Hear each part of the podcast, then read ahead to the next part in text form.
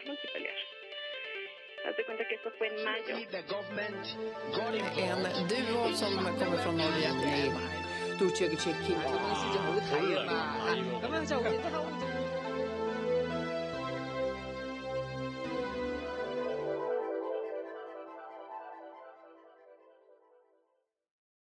Двадцать второе мая 2021 года. В Германии минувший вторник был арестован человек, обвиняемый в приобретении материалов для последующей передачи российским сотрудникам ФСБ. Как сообщает издание «Шпигель», речь идет о высокотехнологичных компонентах, предназначенных для использования в российской ракетной программе. В публикации говорится, что подозреваемый обвиняется в контактах с гражданином России по имени Сергей К., якобы покупателем, действовавшим в интересах ФСБ. В марте этого года Сергей К. якобы встречался с главой немецкой компании в городе Аугсбурге. Имя этого человека не называется, однако, как сообщается в публикации, он уже признан виновным в нарушении эмбарго Евросоюза на продажу оружия России. Экспортная документация была составлена на технику, якобы предназначенную для нужд нефтегазовой отрасли. В действительности же, сообщает Дершпигель, компоненты предназначались для российской государственной компании «Новатор», которая производит баллистические ракеты, способные нести ядерные заряды. Шойгу, Шойгу заявил, в России созданы боевые роботы, способные воевать самостоятельно – в России началось серийное производство боевых роботов с искусственным интеллектом, способных воевать самостоятельно, заявил министр обороны России Сергей Шойгу на выступлении на, мар- на марафоне «Новое знание». Началось серийное производство боевых роботов, говорит он. Появились уже не просто экспериментальные образцы, а роботы, которых действительно можно показывать в фантастических фильмах, когда он в состоянии самостоятельно воевать, сказал он. Также Шойгу заявил, что не может обойти и то, что называется оружием завтрашнего дня. По его словам, здесь тоже идет большая работа. Здесь забавно в таких новостях, что помимо очевидной новой стратегии, которую начали использовать те в России, которые имеют доступ к деньгам, довольно быстро ее открыли, когда вообще не обязательно что-либо делать, и новости о глобальных достижениях создаются исключительно в пресс-центрах и исключительно в лозунгах – и когда лозунги настолько фантастические, что, в общем-то, проект, превышающий продолжительностью месяц, может быть абсолютно каким угодно. То есть через месяц исторической памяти у российского народа не хватает, ее все равно забудут, и поэтому можно уже летать к другим звездам, другие галактики, там, менять генетический код человека, создавать суперменов и все прочее и это будет прокатывать. А, по-моему, здесь еще один интересный нюанс, который позволяет им создавать все эти мифы. Абстрактность. Часть общей абстрактности российского менталитета – это абстрактное восприятие научно-технической, научно-технического прогресса. Когда русские люди, по крайней мере, та тупая их часть, на которую рассчитаны все эти мифы, а, действительно верят, что место непрерывного, тяжелого, упорного, настоящего, честного труда и честных вложений, как это происходит в странах свободного мира. А пацаны пилят, пилят, пилят, пилят, и вдруг какая-нибудь новость. Россия изобрела, можно рвать рубашку на груди. А, Россия впереди планеты всей. Но такого не бывает, конечно же. Ниоткуда это не берется. На недоворованные деньги под руководством всяких поцев, типа Шойгу, там, Рогозиных, конечно, ничего не возникает. Но русские воспринимают это абстрактно, как религию, как мифологию.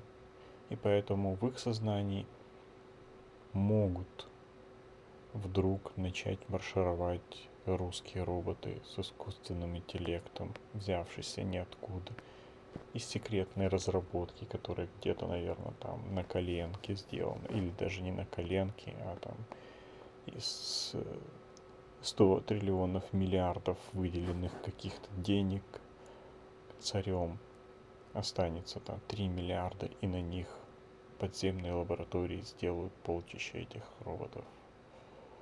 Наверное, оттуда вот они еще берутся, по крайней мере, на антропологическом уровне. Вице-премьер правительства России Дмитрий Чернышенко заявил, что россияне начали ездить в отпуска за границу 20 лет назад, потому что попали под пропаганду – об этом он заявил на марафоне «Новое знание» в Москве. Цитата. «Почему-то 20 лет назад ваши мамы и папы поддались на пропаганду и начали ездить за границу, сформировались устойчивые привычки. Каждый год, сетует он, наши туристы вывозят за рубеж по путевкам 35 миллиардов долларов. Он добавил, что головная боль и задача властей сделать так, чтобы туристам было интереснее путешествовать по России и оставлять деньги здесь. Ну, обычно такая головная боль в России, как мы знаем, разрешается очень просто. В приказном порядке.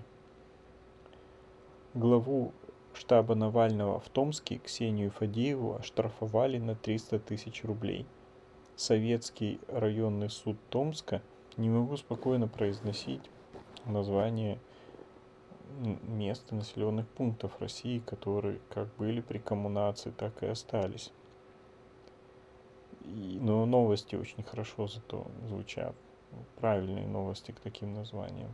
Оштрафовал главу штаба Алексея Навального в Томске депутата городской думы Ксению Фадееву за организацию митинга – как сообщила сама Фадеева на странице в Инстаграм, судья Борисов в качестве наказания оштрафовал ее на 300 тысяч рублей, что является максимальным размером штрафа.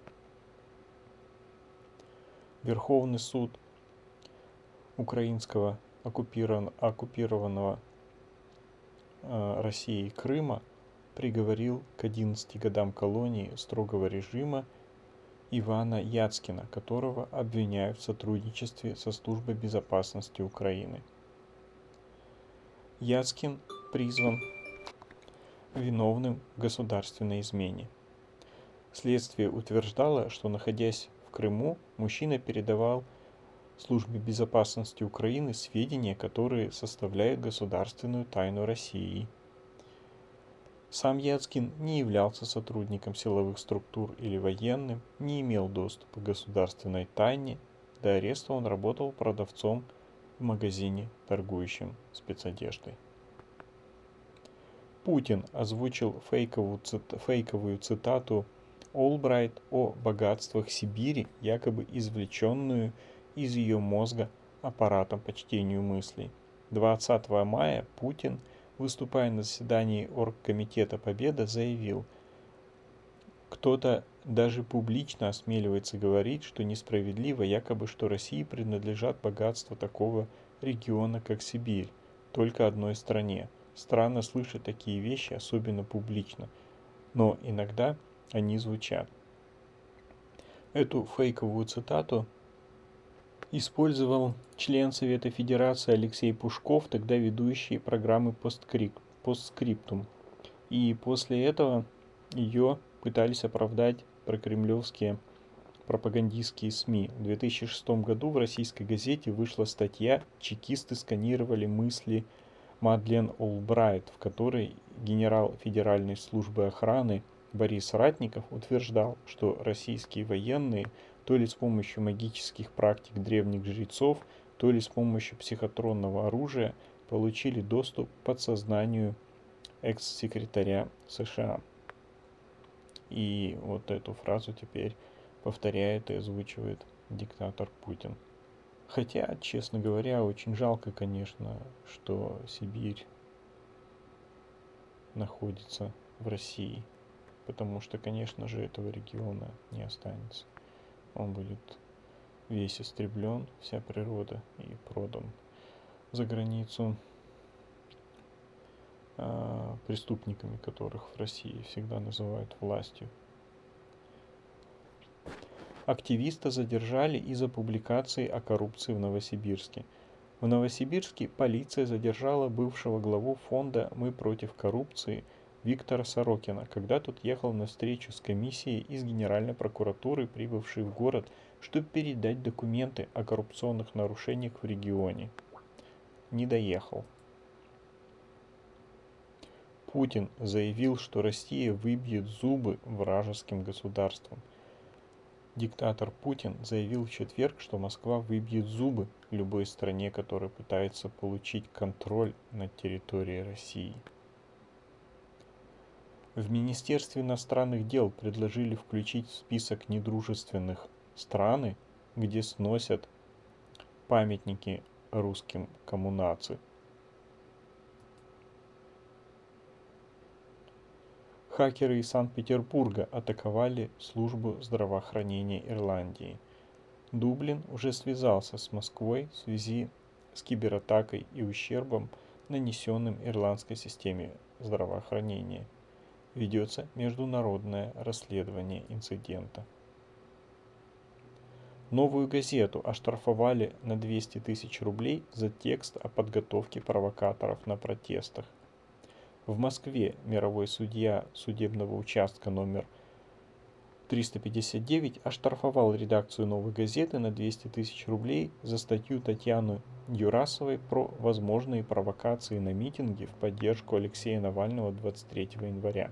Главному редактору издания Дмитрию Муратову назначили штраф в размере 60 тысяч рублей. Прокуратура сочла, что в материале содержится заведомо недостоверная информация под видом достоверных сообщений и поддержала требования Роскомнадзора о блокировке статьи.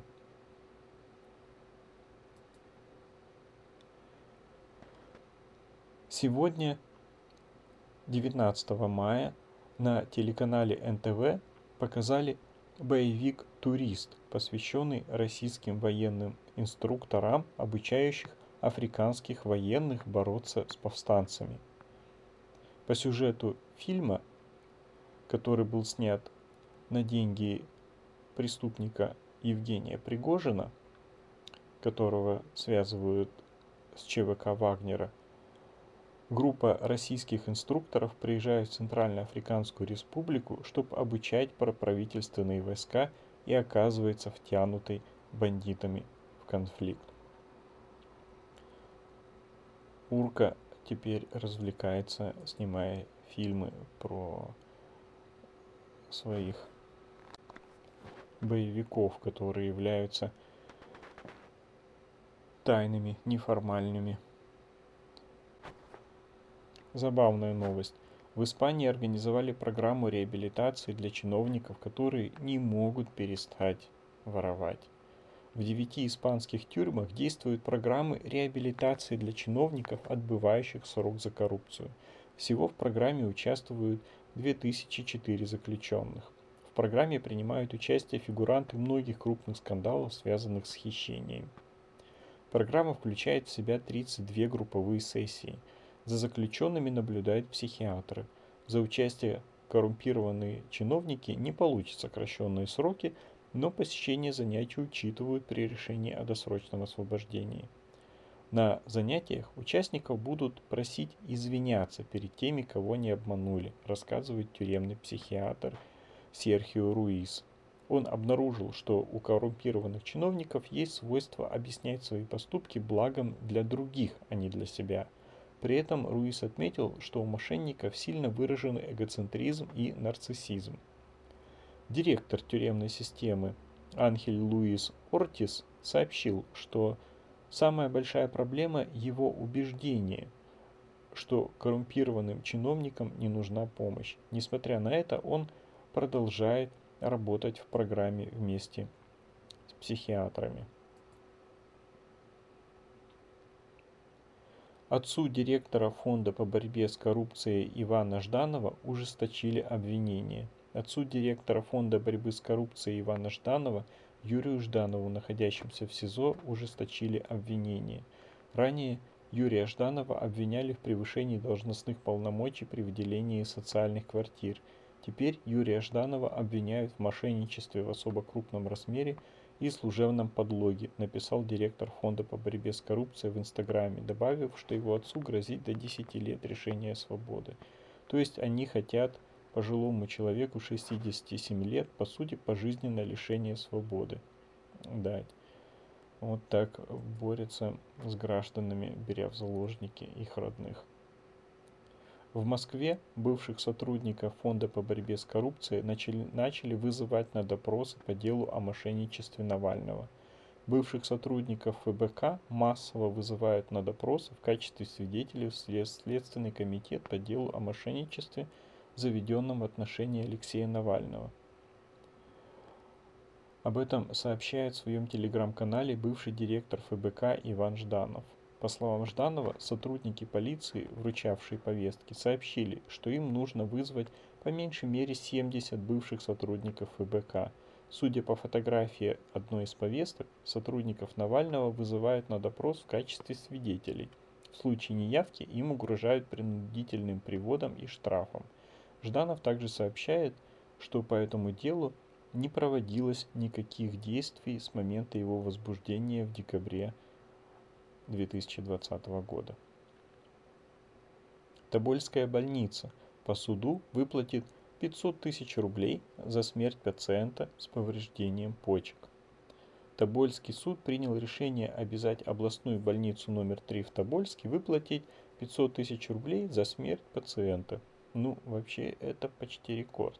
А обычно все-таки хотя бы миллиончик или пара миллиончиков за такое, мне казалось, было. По крайней мере, в России за убийство выплачивают 2 миллиона рублей. А, может быть, за непреднамеренное убийство врачами действительно меньше.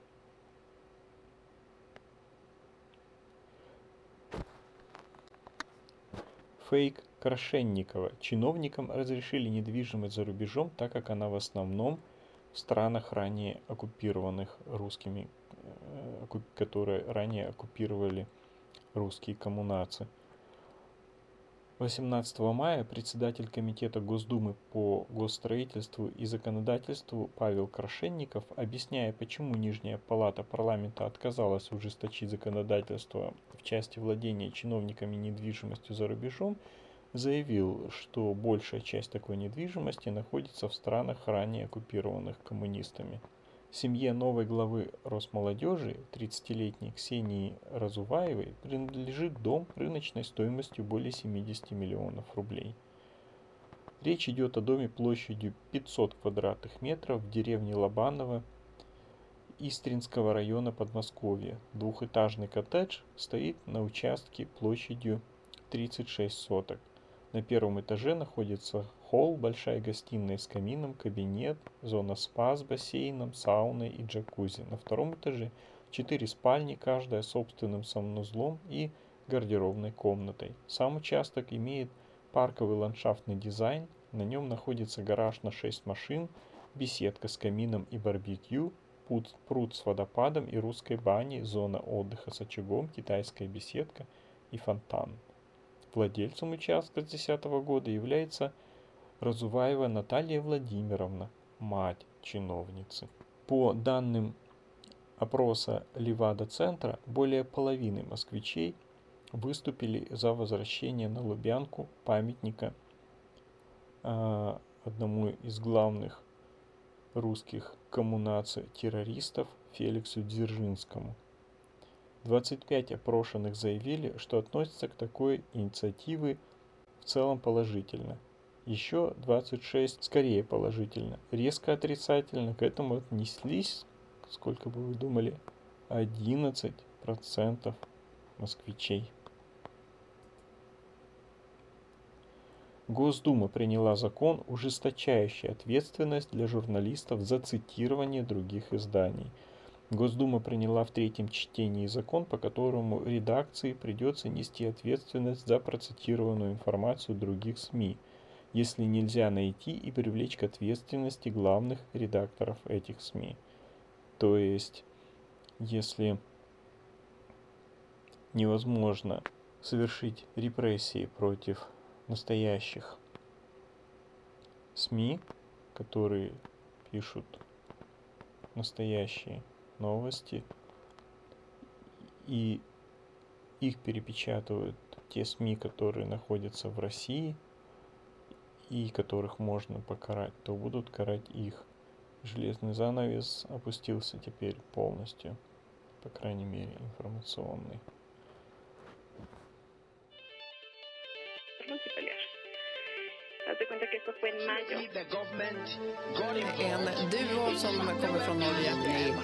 Haz de cuenta que eso fue en mayo. En duo som kommer från Norge. Nej. 都这个 check in.